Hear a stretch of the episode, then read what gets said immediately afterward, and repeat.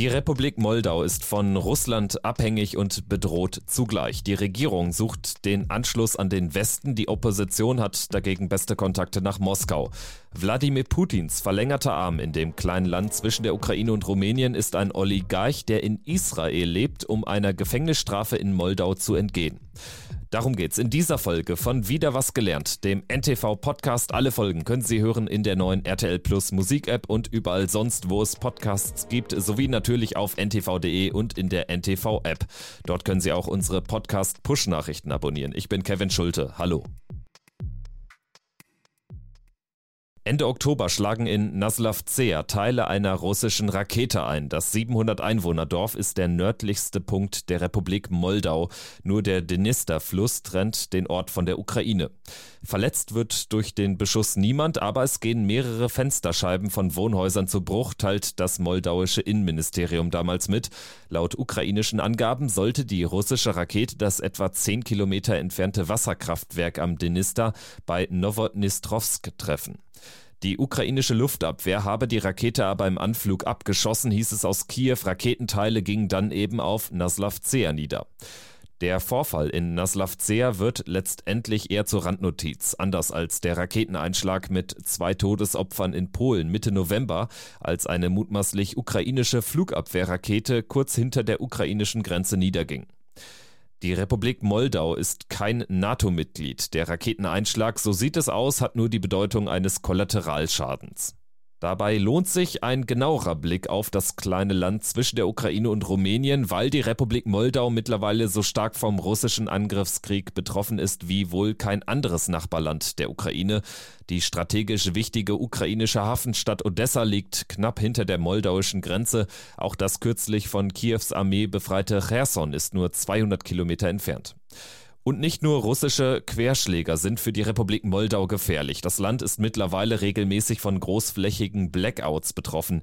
Die Regierung in Chisinau sprach vorige Woche von, Zitat, massiven Stromausfällen im ganzen Land. An und für sich diese Raketeneinschläge im Grenzdorf und dieser Energiestreit äh, ist eigentlich die Spitze vom Eisberg.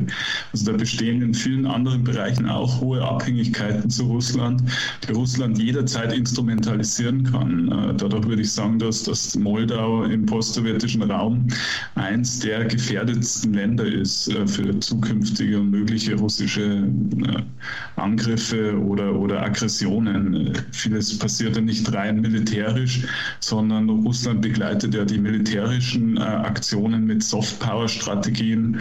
Im Rahmen dieser Soft-Power-Strategien werden mittel- und langfristig äh, Abhängigkeiten instrumentalisiert und, und mehr oder weniger auf eine verdeckte Art und Weise hier die, die Drähte gezogen, um äh, die Länder ja, auf Linie zu bringen. Das war Hannes Meissner, Politikwissenschaftler aus Wien und Experte für die Post-Sowjet-Länder. Er sieht die Republik Moldau durch Russland stark bedroht. Moskau führt einen Energiekrieg gegen das kleine Land. Zuletzt hatte Russland die Gasexporte um die Hälfte gekappt. Die Republik Moldau ist abhängig von russischem Gas, das es für die Stromproduktion braucht. Obwohl Russland viel weniger liefert, bekommt Moldau zwar noch immer den Großteil seiner Energie aus Russland. Wegen des knappen Angebots sind die Preise zuletzt aber auch noch stark gestiegen und das bekommt eben Moldau auch besonders stark zu spüren. Die Republik Moldau steckt in einer ziemlich komplizierten Situation. Einerseits will das Land in die Europäische Union und ist seit Juni dieses Jahres auch offiziell Beitrittskandidat. Andererseits hat Moldau seit der Staatsgründung russische Separatisten auf dem eigenen Staatsgebiet. Der de facto Staat Transnistrien gehört völkerrechtlich zu Moldau, bedeckt etwa 10 Prozent des Landes. Moldau ist eher proeuropäisch, Transnistrien aber pro-russisch ausgerichtet. Moskau hält den Pseudostaat am Leben, bezuschusst bezuschusst Transnistrien mit seinen etwa 375.000 Einwohnern seit mittlerweile drei Jahrzehnten. Und Russland sorgt dafür, dass Moldau gar nicht erst versucht, die Region militärisch in den eigenen Machtapparat zurückzuholen. Russland hat seit dem Zerfall der Sowjetunion etwa 1200 eigene Soldaten als sogenannte Friedenstruppen in Transnistrien stationiert. Ich würde Transnistrien, der ungelöste Transnistrien-Konflikt, einer der drei großen Abhängigkeiten zu Russland bezeichnen begegnen und möglicherweise die gravierendste und äh, die am leichtesten durch Russland zu mobilisierende, sollte Russland äh, eben diesen, diese Entscheidung treffen, äh, Moldau zu destabilisieren, die Regierung zu stürzen und in den eigenen ähm, Machtbereich äh, zu reintegrieren.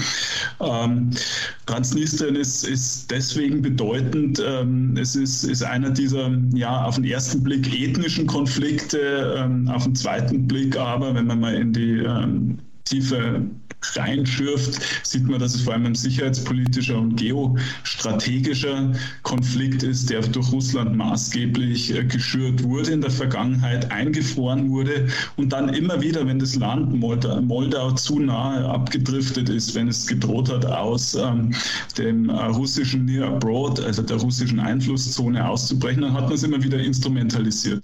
Russland hat dank der transnistrischen Separatisten einen ziemlich mächtigen Hebel im Land eines EU-Beitrittskandidaten direkt an der Grenze zur Ukraine. Und diese Machtposition nutzt Präsident Wladimir Putin gnadenlos aus. Indem Russland die Gaslieferungen kürzt, destabilisiert es ein Land zusätzlich, das wegen der Existenz Transnistriens im Grunde noch nie stabil war.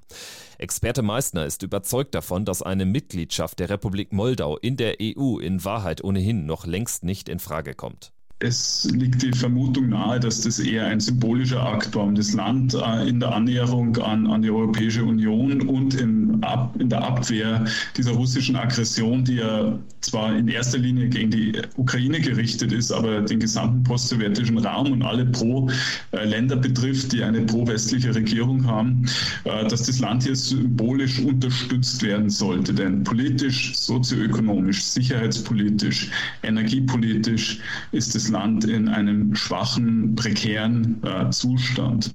Das liege an drei Jahrzehnten Oligarchenherrschaft in Moldau, erklärt Meissner. Die Oligarchen hatten den Staat und die Justiz regelrecht gekapert und so ausgehöhlt, dass sie den Staatsapparat für die eigenen wirtschaftlichen Interessen instrumentalisiert haben.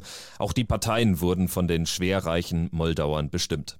Einige waren pro-westlich, andere pro-russisch ausgerichtet. Ein tief gespaltenes Land, das von einigen wenigen regiert wurde. Moldau konnte nie ein eigenes, stabiles politisches System aufbauen. Deshalb sind viele Menschen, vor allem die jungen Leute, längst ausgewandert.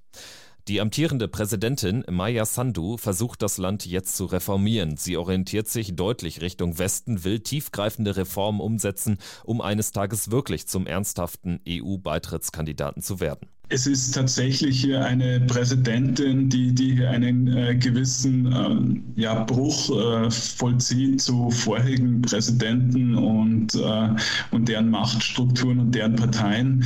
Ähm, wir hatten vorher immer diese oligarchischen Strukturen. Jetzt ist, ist hier eine Bewegung an die Macht gekommen, die äh, klar pro-westlich ausgerichtet ist.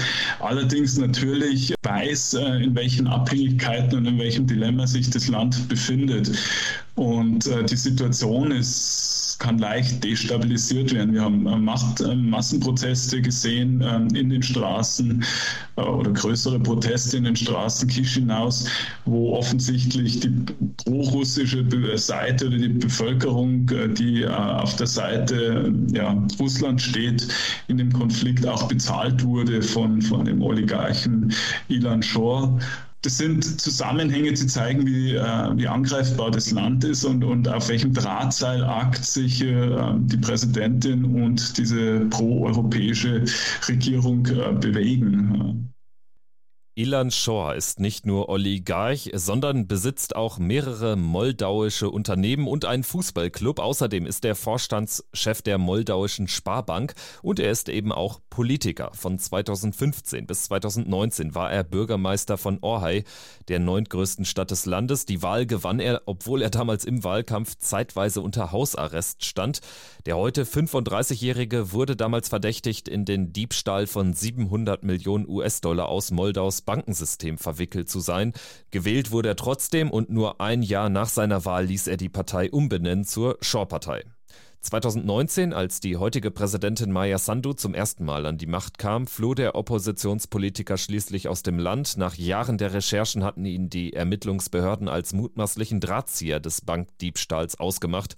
In Abwesenheit wurde er zu siebeneinhalb Jahren Gefängnis verurteilt. Derzeit läuft noch ein Berufungsverfahren. Shore soll sich mittlerweile in seinem Geburtsland Israel aufhalten, um der Haftstrafe zu entgehen.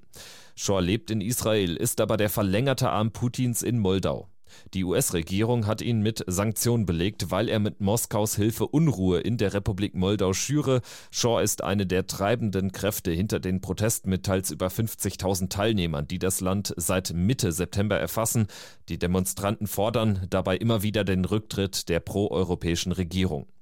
Die Aussichten für Präsidentin Sandu, das Land weiter Richtung Westen auszurichten, sind unter diesen Umständen nicht die besten. Das Land steht zwischen den Stühlen zwischen Europa und Russland.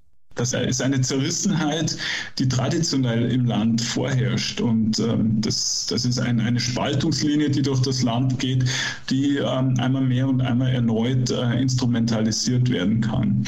Auf der anderen Seite muss man bedenken, dass Russland möglicherweise Russland aus der eigenen Perspektive hier viel Zeit hat. Äh, denn eine schnelle Annäherung an die Europäische Union ist unter der anhaltenden politischen, sozialen, wirtschaftlichen und sicherheitspolitischen Krise des Landes nicht zu erwarten.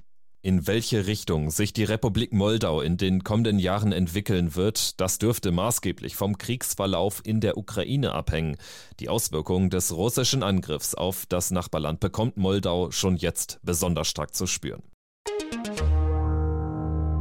Das war wieder was gelernt mit einem Blick auf die Republik Moldau. Danke fürs Zuhören und bis zum nächsten Mal. Tschüss.